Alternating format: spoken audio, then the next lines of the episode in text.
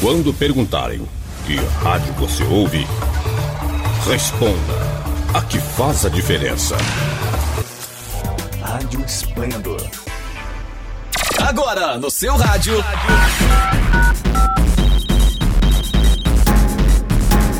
Esplendor Entrevista. Um bate-papo animado e descontraído que você ouve aqui na sua rádio web Esplendor.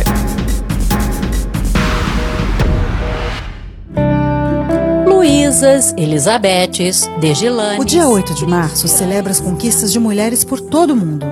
E neste ano tão desafiador, como não falar de quem não desanimou quando o coronavírus mudou nossa rotina? Nas escolas, nas empresas, nos hospitais, na rua e em casa. Nosso agradecimento às mulheres que tomam decisões em busca de um mundo com igualdade e sem Covid. Margaretes, Heloísas.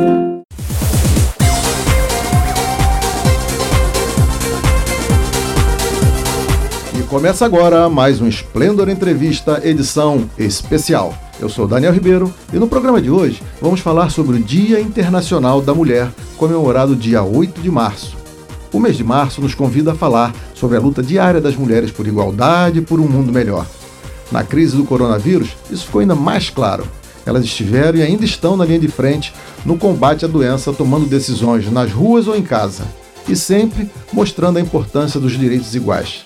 E para conversar com a gente, convidamos Leila Azevedo, que é enfermeira obstétrica com mestrado em saúde da mulher pela UERJ. Possui mais de 37 anos de experiência, foi chefe de enfermagem da maternidade Leila Diniz e diretora da casa de parto Davi Capistrano Filho. Leila ainda participou do projeto Rondon na década de 80 e de treinamento nas casas de partos do Japão em, mil, em 2003. Primeiramente, queria te agradecer por ter aceito o convite de estar aqui com a gente. Seja bem-vinda a este bate-papo, Leila Azevedo.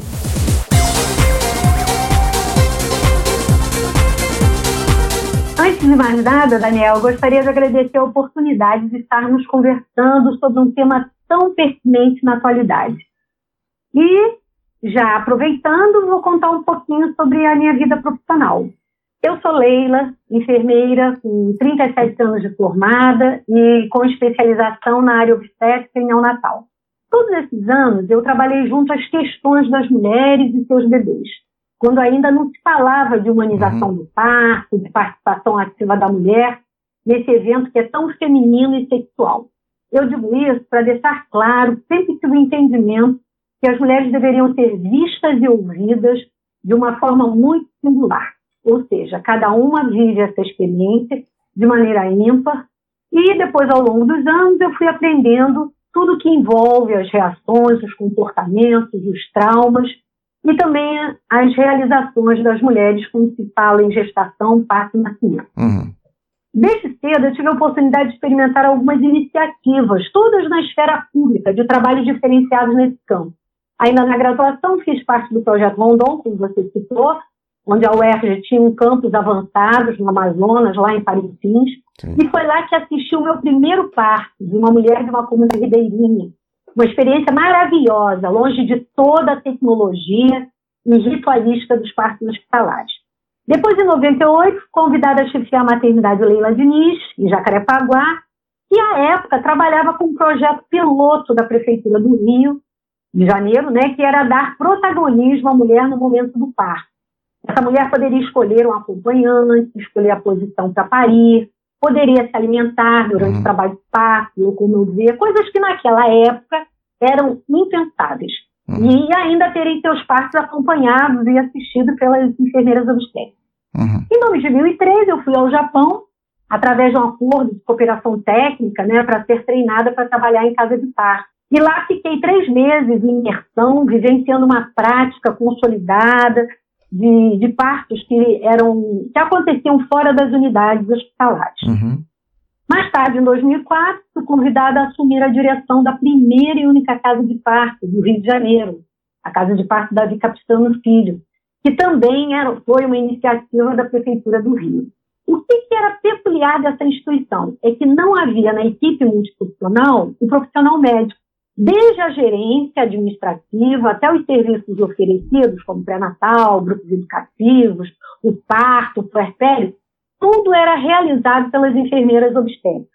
O modelo de cuidado era todo centrado no, no respeito à fisiologia e entendendo que esse parto é da mulher e não do profissional que a está acompanhando. Uma lógica totalmente diferente das maternidades públicas ou privadas. Uhum. E assim permaneci até 2019, quando me aposentei. Olha que Então, legal. isso foi um pouco da minha história. Isso aí, beleza. Bom, o dia 8 de março foi definido pela Organização das Nações Unidas como o Dia Internacional da Mulher. O que torna essa data tão especial para as mulheres, Leila? Eu concordo é, com a Djanila Ribeiro, que é uma filósofa, que diz que a data de 8 de março ainda é importante, porque homens e mulheres ainda vivem em desigualdade. Então, para mim, essa data representa um dia de luta, de conscientização e que sinaliza os direitos que ainda precisam ser conquistados pelas mulheres. Uhum. Entendeu, Daniel? Sim, sim. Na sua opinião, qual conquista que as mulheres conseguiram nos últimos anos e que para você foi muito importante? Olha, eu vou citar algumas que eu considero mais relevantes. Né? Em 1879, as mulheres conquistam o direito de cursar a faculdade no Brasil.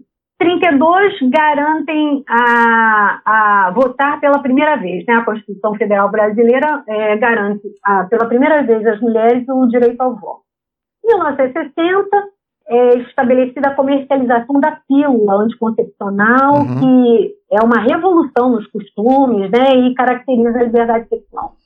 2006, a criação da Lei Maria da Penha, né, que cria eh, mecanismos para combate à violência doméstica, física, sexual e patrimonial. 2010, como marco, a gente tem a eleição da primeira mulher presidente do Brasil, Dilma Rousseff.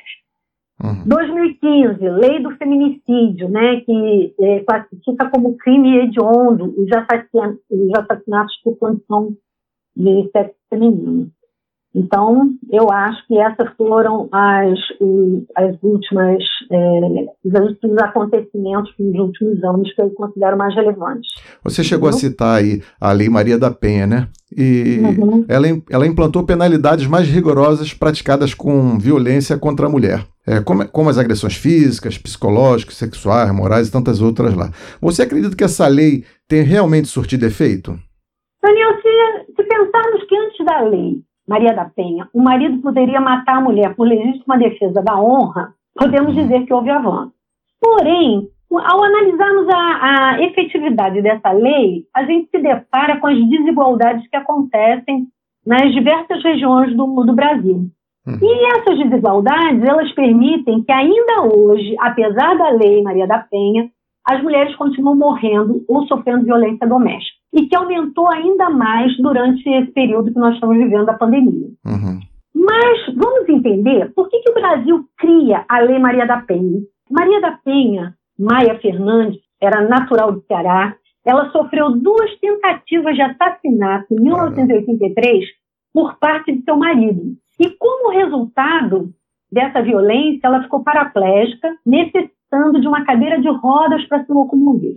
Aí eu fui lá, né, pesquisar, pra, porque tinha muita curiosidade para saber por que, que ela recebe esse nome, né, a Lei Maria da Penha. Como o judiciário brasileiro demorava em tomar providências para responsabilizar o autor da violência, que era o marido dela, 15 anos depois, em 1998, com a ajuda do Centro pela Justiça e o Direito Internacional, o Comitê Latino-Americano e do Caribe para a Defesa dos Direitos da Mulher conseguiu que o caso da Maria da Penha fosse analisado pela Comissão Interamericana de Direitos Humanos da Organização Uhum. dos Estados Americanos, que é a OEA. Nessa petição, foi alegado haver tolerância à violência contra a mulher no- Brasil, uma vez que o Brasil não tinha adotado nenhuma medida necessária para processar e punir o agressor Aham. da Maria da Penha. Aí, em 2002, a Corte Interamericana de Direitos Humanos condenou o Estado brasileiro por omissão e negligência, fazendo algumas recomendações. Olha só. Uhum. Aí o Estado brasileiro fez a reparação simbólica e cria dispositivos para coibir a violência doméstica e familiar contra as mulheres. E aí cria a Lei Maria da Penha. Bacana. E em 2008 fez a reparação material pagando o valor de 60 mil reais para Maria da Penha. É muito pouco. Na época, ela afirmou: dinheiro nenhum pode pagar a dor e a humilhação das últimas duas décadas de luta por justiça. Olha só. Mas talvez o mais importante que eu acho seja implementar políticas públicas, entendeu? no âmbito de proteção à mulher que é vítima de violência doméstica. Porque a lei, ela impõe, mas ela não fiscaliza, não uhum. cobra e não pune. Outra coisa que seria interessante seria a criação de espaços de acolhimento à mulher que é vítima de violência, uhum. mesmo antes do registro da ocorrência. Nem que fosse no âmbito das delegacias de polícia. Né? Estruturar as varas que atendem à violência doméstica e os juizados com equipes técnicas bem formadas. Uhum. São estas omissões e descasos que respondem à pergunta que eu vou fazer agora. Por que, que os homens ainda batem nas mulheres? Pela certeza da impunidade. É. A lei por si só não transforma uma realidade. Sabe por quê? O que dizer de um representante da lei, um juiz que há bem pouco tempo, em uma audiência, faz uma abordagem errada, um exemplo extremamente grave sobre uma mulher que já tinha uma medida protetiva contra o marido. E o juiz diz que está pouco ligando para a Lei Maria da Penha e que ninguém agride ninguém de graça. Então, entendeu? Então a gente precisa é, é, criar realmente mecanismos de proteção que não só a própria lei. Uhum. Assim, também é difícil para uma mulher se reconhecer no papel de agredida, né? Isso tem mudado? E o que, que a gente pode fazer para ajudar, assim, essas pessoas que não querem denunciar ou, ou ficam se submetendo ao marido, por exemplo? Bom, às vezes no início das agressões, essas mulheres possam ser confundidas assim como um estado de estresse pelo agressor, que na maioria das vezes culpabiliza a vítima, dizendo: tá vendo? Eu não sou assim, você é que me tira do sério. Uhum. E tantas vezes isso acontece que a vítima, que é a mulher, ela acaba até duvidando de si mesma. E com isso o agressor vai aumentando as agressões né, que na, na maioria das vezes começam com, com agressões verbais, psicológicas, até que em um determinado momento essas agressões evoluem para as agressões físicas. Com essas maciças campanhas de denúncias que vêm acontecendo né, contra a violência, estratégias de proteção à mulher, têm se organizado de forma a tentar sair desses relacionamentos. Né? A mídia está aí né, propagando o tempo todo né, esse tipo de, vamos dizer, de estratégias. Eu acredito que uma das formas de oferecer ajuda é perguntar, por exemplo, à mulher se algo está acontecendo, apoiar sem julgamentos, uhum. Falar sobre alguns casos para que a pessoa reconheça que o que está acontecendo com ela não é culpa dela. Acontece com outras mulheres também. Sim. Por exemplo, se puder oferecer apoio prático, porque algumas mulheres não têm para onde ir, entendeu? Uhum. Às vezes elas, elas se submetem ao agressor, porque elas não têm condição financeira de pegar suas coisas, pegar seus filhos e ir para algum lugar. Se, por exemplo, a gente puder ajudá-la a encontrar algumas opções, é, criar um código de segurança, né, com cuidado, porque essa pessoa ela pode estar sendo vigiada pelo agressor. Né? Hoje em dia tem até uma campanha, não sei se você já sabe, do X vermelho né, na palma da mão, entendeu? Sim. Então a mulher ela pode chegar num determinado é, local público, às vezes no, ela vai ao, ao, banco, ainda mais agora com a questão da epidemia, que não pode entrar muita gente, então ela entra, ela faz aquele código, aquele X na mão é um código de que ela está sendo, sofrendo violência. Uhum. E aí a pessoa que vê pode comunicar né, com a delegacia, instruir a vítima a registrar e documentar as violações, que às vezes naquele momento ela não pode fazer a denúncia, mas aí ela pode registrar os hematomas, as mensagens ameaçadoras, uhum. entendeu? Eu acho que é uma forma de, de ajudar mulheres que, que estejam passando por, essa, por essas situações. Hoje, como é um programa especial, nós temos aqui é, alguns áudios enviados por nossos uhum. ouvintes e nós vamos começar hoje com, com o áudio da Cláudia do Andaraí, que é nossa ouvinte aqui do programa, e ela tem uma pergunta para você. É, vamos ouvir aqui. Olá, meu nome é Cláudia, moro no Andaraí e gostaria de saber se você já se sentiu subestimada no ramo profissional por ser mulher. Eu vou também complementar a pergunta da Cláudia e, e dizer assim para você: o fato de ser mulher também já te fez sofrer algum tipo de preconceito? Olha, interessante essa pergunta. É, na esfera profissional, na minha área, a gente trabalha no atendimento às mulheres. E por eu ser mulher, na maioria das vezes, acaba sendo um facilitador. Mas quando eu penso na posição que ocupei durante muito tempo em cargos de gerência, Uhum. Obviamente, eu percebi muitas das vezes esse preconceito. E ele vem cruzado pelo fato de eu ser mulher negra e enfermeira.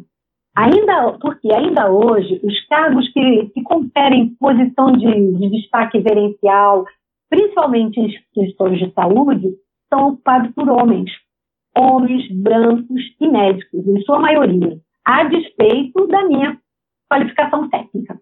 Entendeu? Uhum. Temos aqui mais uma, uma pergunta que enviou a, a Elaine do Rio de Janeiro.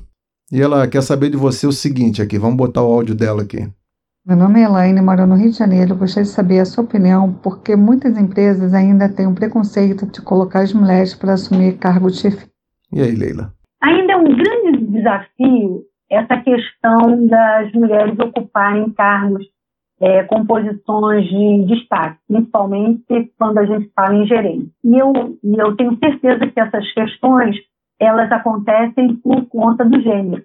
Né? Então, a gente tem hoje cargos ocupados, na maioria das vezes, é, por homens, com salários e oportunidades discrepantes quando comparado com o sexo. Então, ou seja, é, quando é um homem, mesmo que ele esteja desenvolvendo um trabalho ou ocupando uma, uma mesma posição que uma mulher, o, a remuneração do homem é sempre maior do que a uma mulher.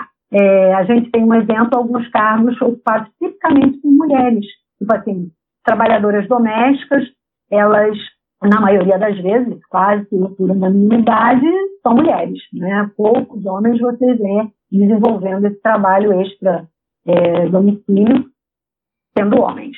Por, e aí, por conta disso, também tem uma menor é, remuneração. Eu acho que é uma questão mesmo cultural. É, Leila, como é que você avalia o papel da mulher na sociedade? Depende da mulher da qual estamos falando. Para mim, ser mulher é pensar na pluralidade. Entendeu? Pensar que existem vários tipos de mulheres que se entrecruzam e se relacionam em suas, variada, suas variadas questões. Por exemplo, nós temos mulheres negras, mulheres brancas, indígenas, lésbicas, trans, héteros, pobres, ricas, e para cada uma delas existe um papel ou uma posição ocupada. Algumas de subalternidade e outras de privilégio. Por exemplo, somos várias mulheres com lutas distintas, algumas enfrentam violências maiores, como de raça, de classe, como eu, eu dei o exemplo anterior, né, das mulheres que, por exemplo, é, desempenham papéis de ocupação de trabalhos domésticos, né? uhum. né? essas mulheres em relação a mulheres brancas, é, numa classe social mais privilegiada, é, com certeza elas têm menos é, privilégios. E para a mulher branca é difícil romper o machismo e o sexismo, para a mulher negra a situação é ainda pior, porque precisa enfrentar também o racismo. Então, hoje, eu vejo que a questão biológica do sexo é o que menos importa quando tratamos de mulheres. Eu acho que a gente precisa refletir todas as interfaces dessa pluralidade do que é ser mulher nesse mundo contemporâneo. Uhum. Por exemplo, para mim, ser mulher nessa sociedade é ser resistente, sobretudo nos dias de hoje, onde estamos cercados de discurso de ódio e de misoginia. É, por exemplo, é levantar todos os dias e ser resistência, ter resiliência, ter criatividade para nos blindarmos e prosseguirmos com saúde mental para viver o que tiver que ser enfrentado. Mas também eu vejo que a gente não precisa ser a super, a super heroína ou a mulher com um estereótipo masculinizada de que tudo pode, uhum. de, de que tudo aguenta. Eu acredito muito na mulher que entende a sua luta, estabelece alianças com outras mulheres para uma articulação é, política e desenvolvimento de propostas para vivermos melhor nessa sociedade que a gente está. Okay. Entendeu? Entendi, perfeitamente. Eu acho que esse é o, é o papel da mulher na sociedade atual. Também acho. Você está ouvindo o Esplendor Entrevista e no programa de hoje estamos conversando com Leila Azevedo, enfermeira obstétrica, mestre em saúde da mulher, sobre o Dia Internacional da Mulher. Leila, o que é empoderamento feminino? Ah, Daniel, eu já mudei tanto de ideia sobre esse tema. Quando eu trabalhava na Casa de Par, nós usávamos rotineiramente o termo empoderamento com um entendimento que o profissional era um instrumento de conscientização e modificação do outro, né? Uhum. Do outro, da outra pessoa, a qual você estava é, cuidando. E hoje, após estudar um pouco mais e ter o distanciamento é necessário, não tão apaixonado, eu fico com alguns pensadores sabe, como o Paulo Freire, Angela Davis e outros, uhum. que entendem o empoderamento como um processo de emancipação social é, de minorias oprimidas, por um tipo de poder que, que vigora socialmente. O que, que seria isso? Vou dar um exemplo. Na Casa de Par, é, que trabalha com mulheres grávidas que desejam parir da maneira mais natural possível, isso é comum na nossa sociedade? Não. O parto ainda hoje é um evento é, centralizado na figura do profissional médico, cheio de rotinas e protocolos, longe de ser fisiológico, criativo, sensível. O parto é, hospitalar, ele tira da mulher todo o protagonismo e a possibilidade de ser único, de ser singular e imprevisível. Uhum. Então, quando a gente, como profissional da saúde, que quer trabalhar de forma não hierarquizada com essa mulher, e falar, no final de tudo, de empoderamento feminino, é, nós precisamos trabalhar, primeiramente, é, a conscientização profunda, individual, de cada profissional da casa de par, para que cada um profissional empoderado vá fortalecer coletivamente esse outro grupo de usuárias com as quais o profissional vai trabalhar. Entendeu? Uhum. Então, esse grupo de profissionais da casa de par, quando estiver fortalecido, ele vai ser capaz de trabalhar a emancipação coletiva e, com isso, a emancipação social das mulheres às quais ele atende. Uhum. Então, quando você se empodera, você individualmente, você contribui para o empoderamento da sua comunidade, Sim. ou pelo menos da comunidade a qual você faz parte. Certo. O que eu quero dizer? Em suma, ninguém empodera ninguém. É um grande equívoco. No empoderamento, você discute as relações de poder, você discute o que é melhor para todo mundo e não reproduz esse sistema de dominação e opressão. Hum. Entendeu? Então, ninguém empodera ninguém porque colocou um batom vermelho na boca, colocou uma blusa com aquela mão para cima, com um power, entendeu? Na verdade, o empoderamento ele vem individualmente e a partir do momento que você individualmente se empodera, você vai fortalecer de uma maneira coletiva o grupo ao qual você pertence. É uhum. assim que eu percebo empoderamento feminino. E qual é a sua opinião sobre os movimentos de, de empoderamento feminino que existem hoje em dia? Olha, desde que respeite os indivíduos, eu sou favorável. Uhum. Essa pergunta é, meio que respondi pela pergunta anterior, entendeu? Uhum. Então, assim, se você é, leva em consideração cada pessoa como único, com, com sua cultura, seus valores, eu entendo que o movimento de empoderamento feminino ele é, é, é bom, uhum. ele, é, ele contribui, entendeu? Nada que seja muito é, radical no sentido da raiz né, do, do feminismo, feminismo e feminismo só. Eu acho que ele precisa respeitar os indivíduos, entendeu? Tanto é que hoje em dia, quando a gente fala de feminismo, a gente tem o que se chama de feminismos plurais, então, uhum. você tem é, uma série de mulheres, mas com questões diferentes, e mesmo assim, é, na, a base delas é o ser femininos, né? Uhum. Ser de mulheres, mas cada uma tem uma demanda. Ou cada grupo, por exemplo, tem suas demandas. Você acredita que nós vivemos numa sociedade machista? Ah, sim, altamente centrada na figura do macho. Uhum. que é simbolizado pela força, né? o feminino vem no contraponto da, da fraqueza, da sutileza. A nossa sociedade altamente falocêntrica, né? Visto que, é, por exemplo, a figura de Deus é no masculino, né? Uhum. Então, assim, a gente está muito centrado na, na figura do, do, do macho mesmo. Uhum. Eu, macho alfa. Eu, é, macho alfa, isso, isso mesmo. E todas as qualificações que advêm né, desse status. Uhum. Mas, assim, bom, machismo então é ruim, ok, também concordo. Mas por que, que o feminismo é bom? Bom, porque na verdade o feminismo é um movimento que luta por igualdade, igualdade social, econômica e cultural entre os gêneros. Uhum. E, de, e, e, também de algumas áreas, inclusive da área reprodutiva, né, do, uhum. do feminino. O feminismo ele não é contrário, é, ele não é, não é contrário do machismo. Uhum. tipo assim, ah, o feminismo, qual é o contrário do feminismo? É machismo? Não. O machismo parte da suposição de que os homens são superiores que as mulheres. Ou seja, existe uma relação de submissão. Entendeu?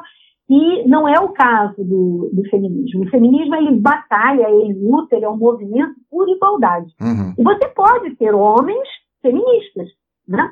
Uhum. Porque a questão é muito mais ampla, né? Da, da, da questão mesmo da igualdade, da, da, das possibilidades de você olhar o outro de uma forma mais empática. E por que, que você acha assim, que ainda existe isso hoje? Assim, as, as mulheres independentes, elas ainda assustam os homens? Sim, sim. É, vira e mexe, a gente tem algumas discussões e foi muito interessante. Só fazendo uma parte aqui, quando eu estive no Japão, é, lá é uma sociedade altamente machista uhum. e tem uma característica muito interessante. As mulheres que, por exemplo, cursam a universidade, que são independentes, que têm salários, né? Elas normalmente não casam, elas normalmente não têm companheiros, entendeu? É muito interessante, porque eu acho que fica mesmo como uma ameaça. Então, é muito complicado coexistir com esse tipo de, de, de, hierarquia. A gente não pode esquecer da emancipação das mulheres, que foi resultante dos movimentos feministas, né, em uhum. meados do século XX. E uma modificação que veio do modelo de família, que era centrado na autoridade é, moral, econômica do, do pai. Né? Isso isso produziu uma modificação no desenho, né? redesenhou o desenho da família. Por exemplo, as hierarquias internas desse modelo foram questionadas. A mulher deixa de se submeter ao poder masculino, ganha voz nas ruas, em casa, embora a gente ainda saiba que existam valores patriarcais, né? principalmente no campo doméstico. Mas algumas mudanças já acontecem e já aconteceram. Então, eu acho que isso assusta ainda bastante o homem. O homem hoje, assim, mais antigo, não um homem novo, o homem mais antigo, ele está muito deslocado. Ele não sabe muito bem o que fazer, porque ele sempre foi o provedor, ele sempre deu a palavra final. Né? Muitas das vezes as mulheres até trabalhavam, mas elas não eram a força de trabalho principal no sentido de prover né, aquela família. Uhum. E hoje a gente já tem até é, mulheres que ganham mais do que os homens, a gente hoje tem homens que ficam em casa cuidando dos filhos e a mulher saindo para trabalhar. Mas ainda é então, é uma exceção, é... né? Ainda é uma exceção. É, mas ainda é uma exceção. Então eu acho que ainda nesse nosso modelo bem patriarcal, mulheres que são independentes ainda assustam bastante os homens. Uhum. E o que é que te ensinaram as mulheres da tua vida? Tua mãe, tua avó? As minhas avós foram mulheres de suas épocas. Pra ter uma ideia, uma das minhas avós morreu, já tinha 90 e poucos anos. Elas não trabalhavam fora de casa. A minha avó materna teve muitos filhos, ela teve 17 filhos Caramba. e vingaram 13, né? Mas toda sorte eram muitos filhos, né? Uhum. E passou a vida cuidando deles e do meu avô. Isso era muito comum à época. A ideia que eu tinha quando criança dela era daquela figura dos contos de história, uma vozinha que gostava dos netinhos e que a gente visitava nos finais de semana. Uhum. Nada além disso. Né? Eu não Sim. via nenhuma, né, nenhuma voz se levantando dentro de casa para contestar a autoridade do meu avô. Uhum. A minha avó paterna, diferentemente da minha outra avó, teve somente um filho, que foi meu pai. Mas também não trabalhava fora de casa ajudou na criação minha e de meus irmãos sem grandes conflitos. Já a minha mãe fez toda a diferença na minha vida. Uma mulher negra, determinada, que sai da casa dos pais para casar com meu pai e também sair da submissão da autoridade do meu avô. Entendeu? Uhum. Você tem uma ideia, o meu avô não admitia filha mulher usar a calça comprida. Caramba. Entendeu? Então, é. E a minha mãe era caçula das, das mulheres e era considerada como ousada. Então, assim, para ela sair da casa é, dos pais e casar, né, era, foi assim uma, uma libertação, tá? Chegou a trabalhar fora de casa, ainda quando solteira, Mas quando ela casa, ela fica em casa para cuidar do, do, marido e dos filhos. Bom, embora ela não tenha avançado muito nos estudos, era muito habilidosa, muito inteligente, é, frequentou vários cursos de trabalhos manuais, ajudou muito meu pai a cursar a universidade, meu pai foi fazer faculdade após o casamento, meu pai se forma na faculdade de Direito, o que confere a ele e ao nosso núcleo familiar né, uma posição de distinção, uhum. capital cultural, frente aos outros parentes, né? Sim. A minha mãe, para mim, sempre foi uma grande referência no que diz respeito à garra, determinação e um pouco seguro para a gente. Legal. Isso é a visão que eu tive das mulheres da minha família, né? É isso aí. Como se fosse dada a você a tarefa de listar três conquistas, tipo uma, um gênio da lâmpada, que as mulheres receberiam imediatamente, que conquistas seriam essas para a sua lista? Eita, bom, eu tentaria assim, consolidar os avanços no campo dos direitos sexuais e dos direitos reprodutivos. Eu acho que a gente ainda tem muito que avançar, principalmente na preocupação em melhorar a atenção obstétrica. Né? Ainda se morre muito e, e se sequela muito mulheres na atenção ao parto, uhum. entendeu? Aumentaria, melhoraria o acesso ao planejamento familiar, né? Que essas mulheres pudessem ter vida sexual ativa sem obrigatoriamente correr o risco de engravidar. Uhum. Né? Daria atenção ao abortamento inseguro, à violência doméstica e sexual, porque a gente ainda tem muito que avançar aqui no Brasil, porque o fato da gente criminalizar o aborto não garante que ele não seja feito, que a gente garante é morte e sequela para as mulheres que não têm acesso a boas clínicas, né, uhum, de interrupção sim. da gravidez. É, uma outra conquista para mim seria garantir para que nunca mais nenhum ser humano fosse submetido ou subjugado por conta de gênero, classe, raça ou sexualidade, que a gente ainda vê muito. E, por último, eu tentaria garantir às mulheres o local de nascimento de seus filhos de forma segura e respeitosa. Para mim, isso seria fundamental. Tipo assim, a mulher precisa ter a opção de escolher o lugar onde ela quer parir. Ah, é na maternidade? Ok. Então, que seja uma maternidade de alto nível, segura e respeitosa. Ah, eu quero parir numa casa de parto? Também. Que seja uma unidade respeitosa, segura e que é, dê é, atendimento é, integral a essa mulher e a sua família.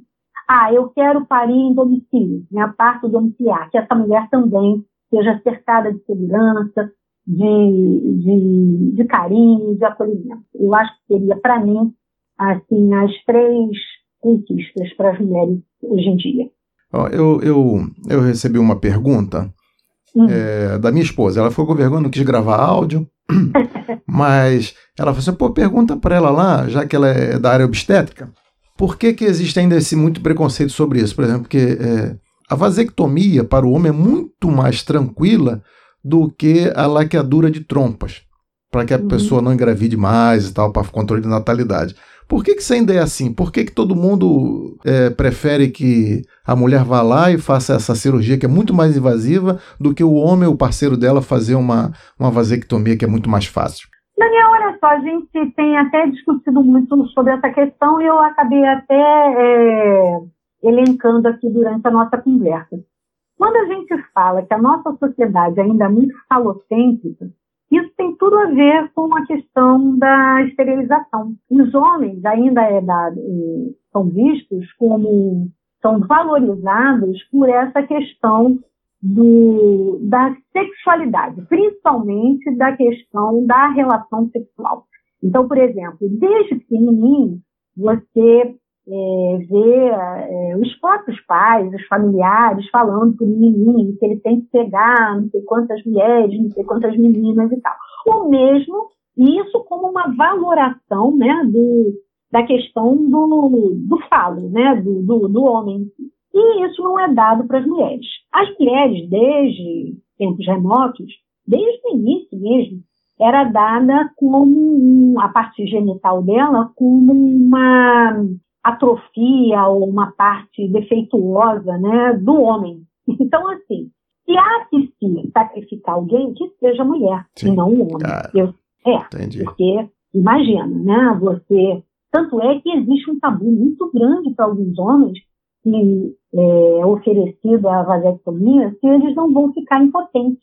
E existem até alguns homens que ficam momentane, momentaneamente impotentes por conta de pensar que o fato de serem esterilizados vai afetar a masculinidade deles, entendeu? E a mulher, eu falo, oh, você quer ver um grande exemplo? Não é tão comum e se fala tanto nas rodas de conversa, dentro de casa, no trabalho, sobre a mulher ir ao ginecologista com frequência. Sim. Não é verdade? Ah, claro. Agora, você vê nas rodas de conversa com tranquilidade, a não ser assim, brincando de forma até pejorativa, falando que ah, tá na hora de você ir lá no urologista e levar uma dedada, não é verdade?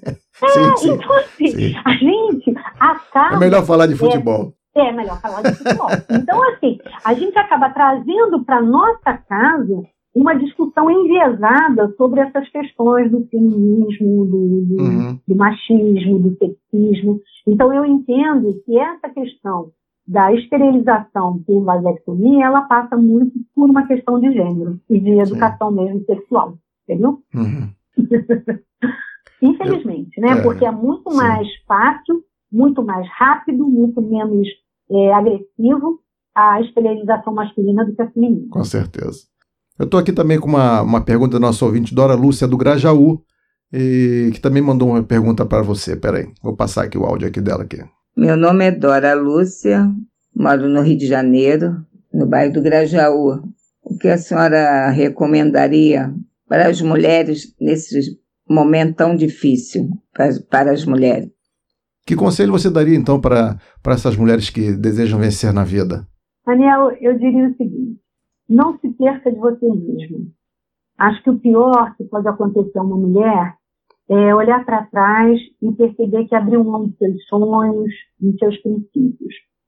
Entendeu? Então, eu acho que esse seria, depois de, hum. de alguns anos né, de vivência, Sim. eu me considero uma mulher é, não totalmente realizada, né, porque eu acredito que quem está realizado já morreu. De você não se perder como pessoa, entendeu? Então, eu acho que a gente precisa estar atento o que nos faz feliz, do que nos pode manter vivas, criativas Sim. e de não, não voltar né, é, nos seus sonhos, nos seus desejos.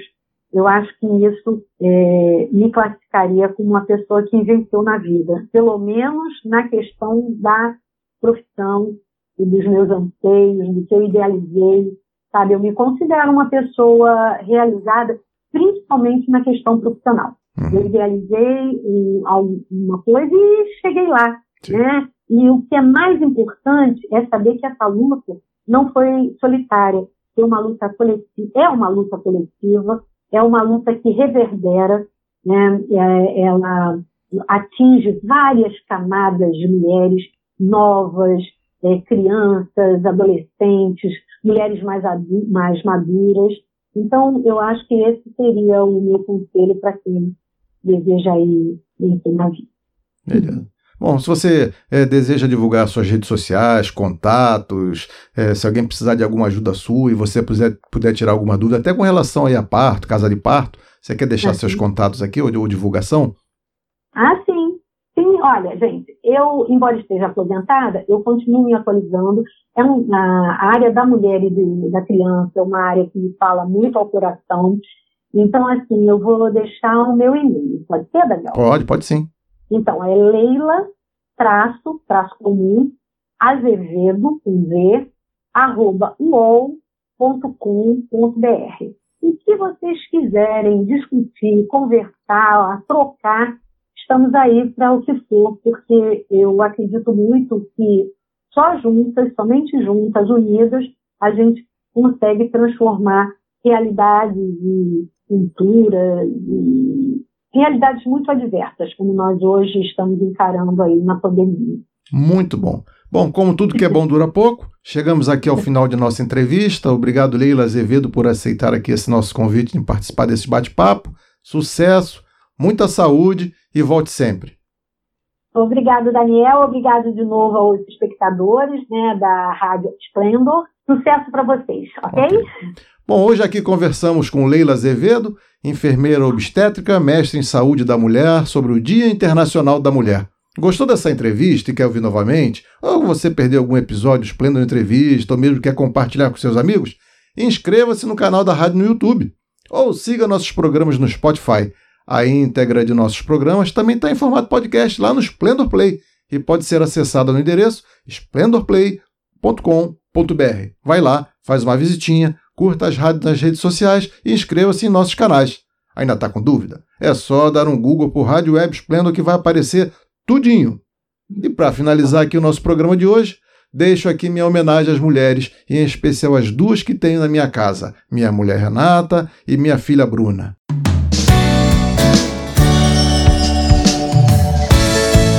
Mulher é mesmo interessante, mesmo brava é linda, mesmo alegre chora, mesmo apaixonada ignora, mesmo frágil é poderosa. Parabéns, feliz Dia Internacional da Mulher.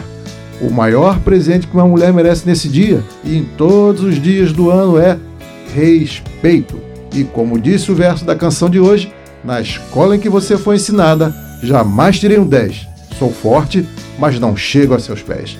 Continue acompanhando a nossa programação, não saia daí. Obrigado, Leila. Até a próxima. Obrigada.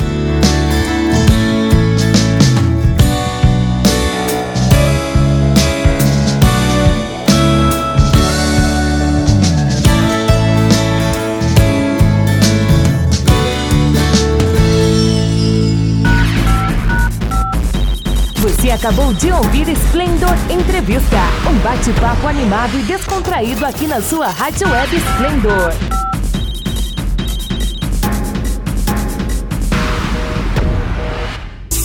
Aí, qualquer momento tem mais. Sempre ligado em você. Rádio Splendor